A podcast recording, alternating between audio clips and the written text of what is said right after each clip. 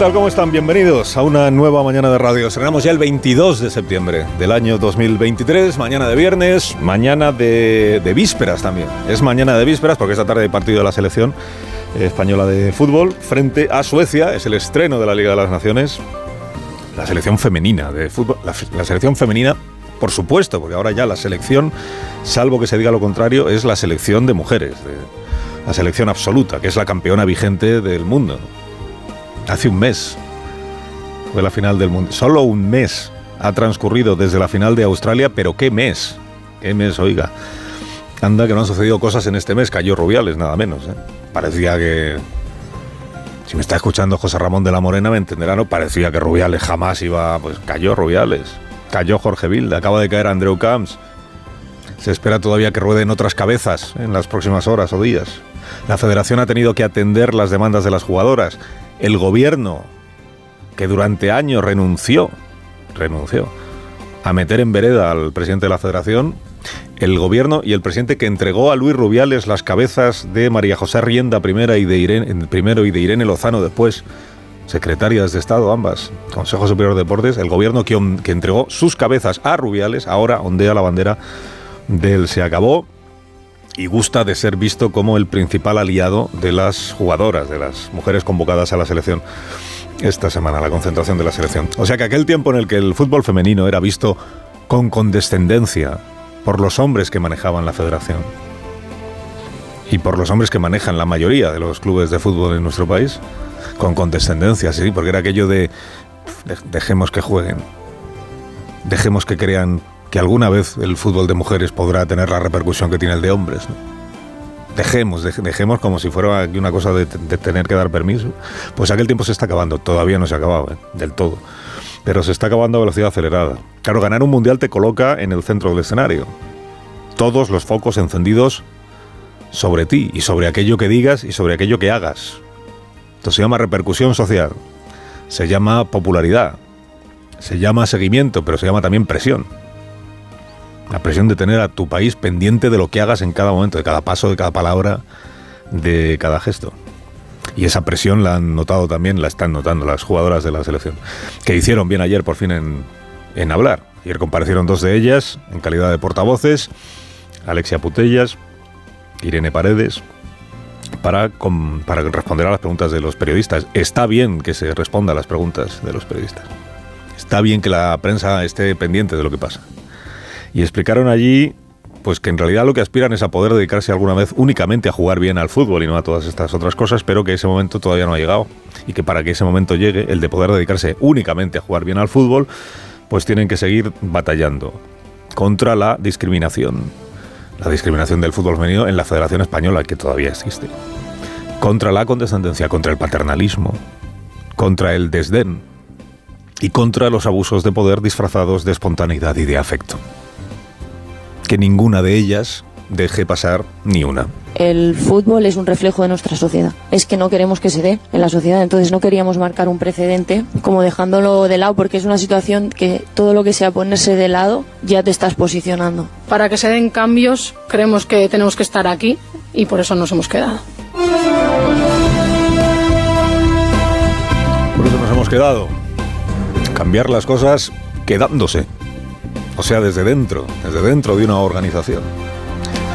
Bueno, ni Felipe González ni Alfonso Guerra tienen intención que se sepa de abandonar la organización, el partido al que pertenecen y que refundaron ellos y con, otras personas.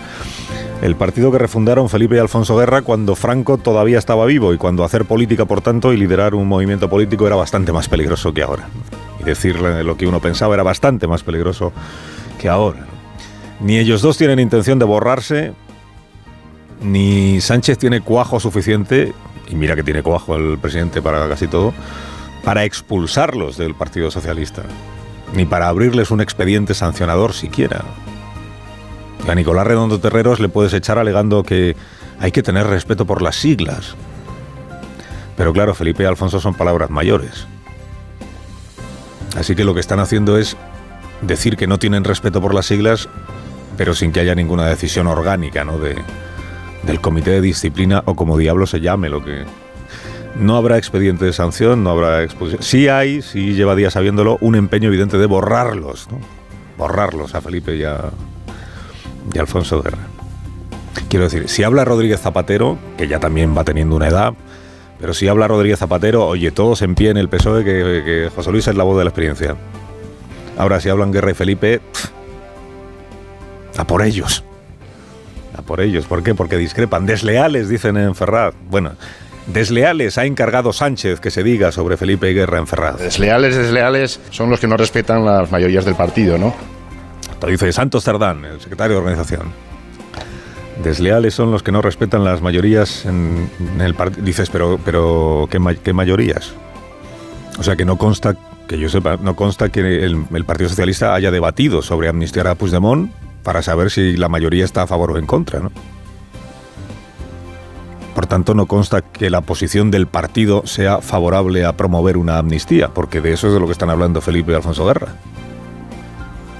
Tampoco consta que se haya encomendado al secretario general del partido fijar una postura al respecto de la amnistía para que todo el mundo sí o sí tenga que hacer la suya. Que esto acabará pasando, ya lo sé. El día que el secretario general, presidente Oben, fije posición, todos irán detrás, o casi todos, ¿no? Lo que diga el secretario general va a misa.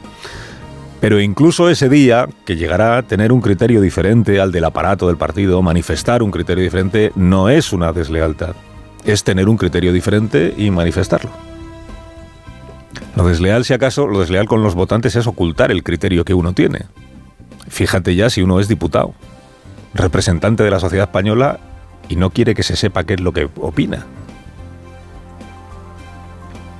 Que esta debe ser la, famosa mayoría silenciosa, porque aquí no abre el pico nadie en el, PSOE, para que no les acusen de desleales. Oye, ¿cuántas veces no habrá presumido el PSOE en su historia, que ya es larga, ¿Cuántas veces no habrá presumido el PSOE de no ser una secta?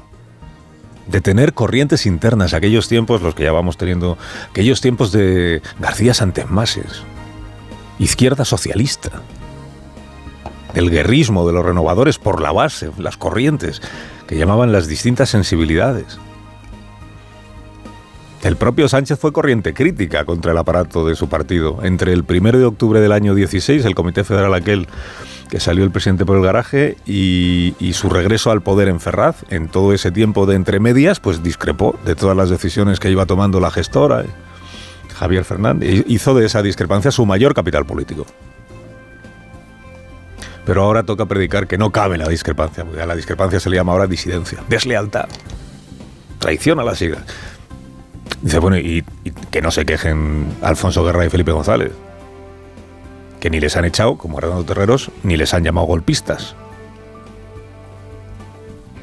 Si las mayorías en el PSOE están con la amnistía, pues, pues que lo manifiesten abiertamente, si de eso se trata el debate público. Y está abierto un debate público desde hace semanas. Quienes repudian la amnistía a Puigdemont, no solo Felipe Guerra, sino otros, lo están diciendo abiertamente. En Ferraz dice, nada, son dos, son dos. Dos y el de la guitarra son unos vejestorios, ¿no? Ya bueno, pero ¿y los demás? O sea, los que están a favor, ¿dónde están? ¿Y por qué no lo dicen? ¿Por qué callan? Santos, ¿por qué callan? Mira, a Yolanda Díaz, por hablar de otro partido, que es pequeñito, es una... Yolanda Díaz lo poco que le cuesta defender en público la, amnistía penal, las bondades de una amnistía penal, a la vez que abomina de una amnistía fiscal. Al contribuyente que defraudó no se le puede perdonar ni un duro, ni un euro. Pero al presidente autonómico que lideró una, una sedición, a este sí. Este sí.